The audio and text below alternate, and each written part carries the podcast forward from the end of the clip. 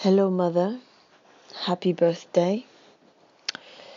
Me toca a mí un poema de E. E. Cummings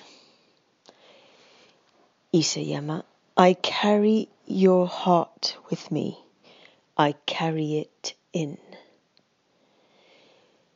I carry your heart with me. I carry it in my heart. I am never without it. Anywhere I go, you go my dear, and whatever is done by only me is your doing, my darling. I fear no fate, for you are my fate, my sweet. I want no world, for beautiful you are my world, my true. And it's you are whatever a moon has always meant, and whatever a sun will always sing is you.